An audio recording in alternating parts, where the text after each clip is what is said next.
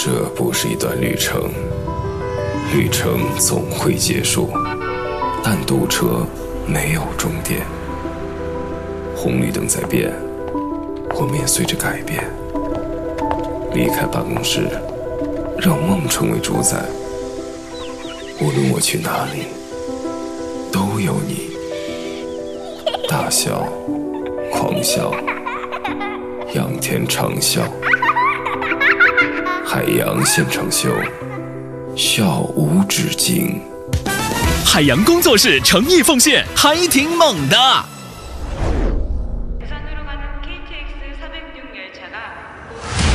僵尸来了！僵尸来了！思密达，我好害怕！奥杜凯，奥杜凯，欧巴，你为什么不跑呢？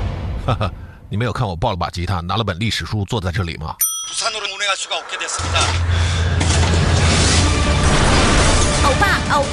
僵尸来了，快走吧！奥杜凯，奥杜凯，奥杜凯。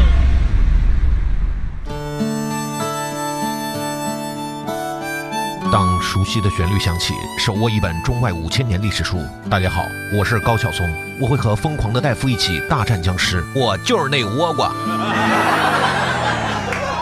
各位好，我是王小猛，你可以叫我猛哥，也可以叫我猛叔叔。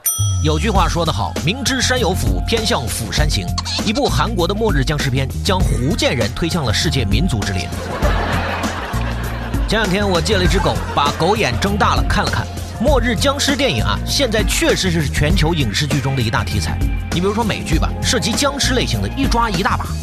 当我们内地的影视剧作品还在拼男人女人颜值高不高的时候，他们已经在拼死人活人谁能活下来了。不过呢，大家不要害怕，这些全是娱乐，僵尸也只是荧幕上赚钱的工具而已。说白了，哼，那都是封建迷信，是吧？封建迷信科学告诉我们不会有僵尸这种玩意儿。所以呢，我们今天的主题就是。教你如何科学的应对僵尸。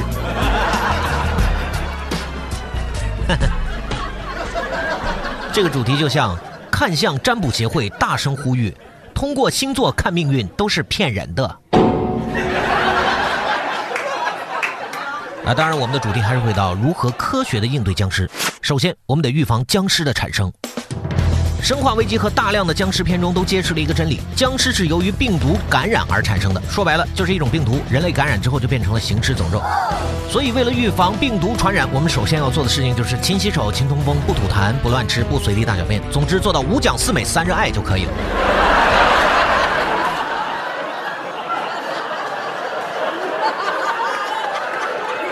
第二，如果僵尸大面积爆发，你将如何与僵尸战斗呢？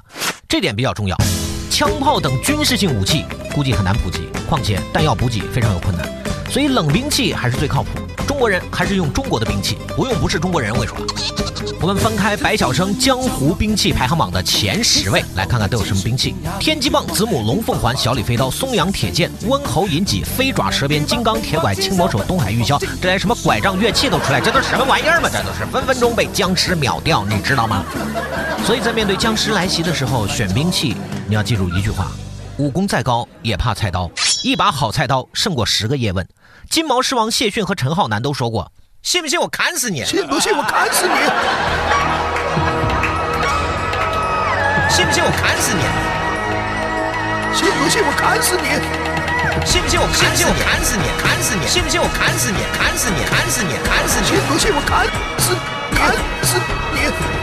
砍死你！砍死你！砍死你！砍死你！砍死你！砍死你！信不信我砍死你！砍死你！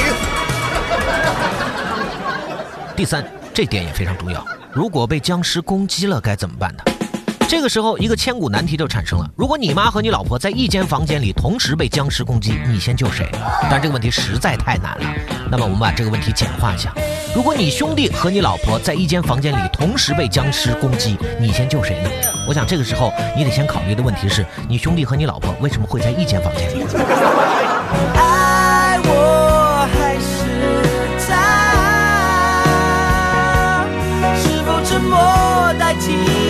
的回答？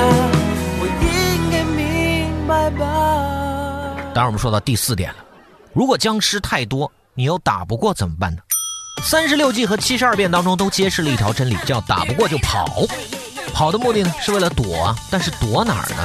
当然，你会找到很多可以躲的地方，但是这里最先想到的不是躲，而是躲在某个地方之后，食物问题怎么解决？一日三餐都吃方便面，方便面也有吃完的时候。So，在这个时候，所有人都面临一个问题，那就是食物短缺，因为没有人再去种地种菜了，食物会越来越少，营养会越来越不均衡。当你缺乏营养的时候，比僵尸更可怕的事情就来了，那就是口腔溃疡。这样的时候再得了口腔溃疡，那是影响剧情发展的，但实际上真的会这样，不骗人。我是他大哥，外号京城最佳穿着三连冠。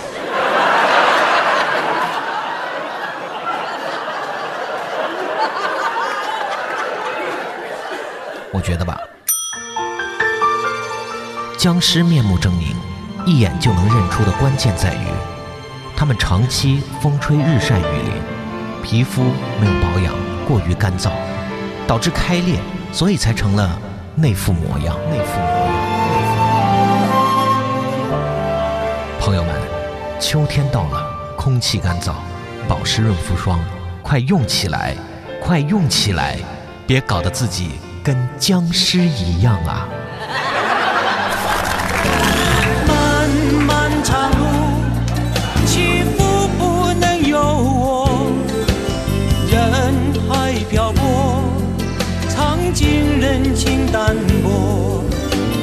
热情热心，换冷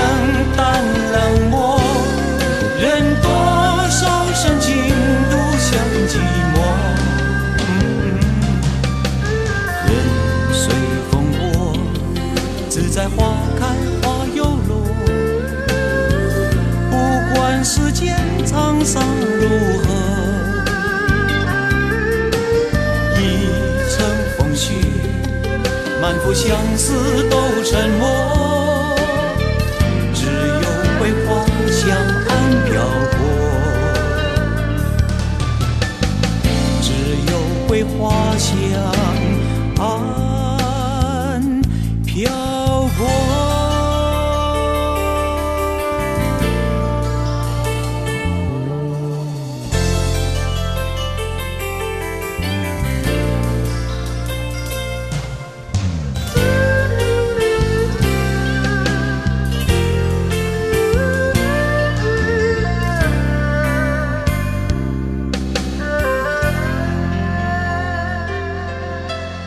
本节目由海洋工作室和王小猛兽联合制作播出，还挺猛的哈。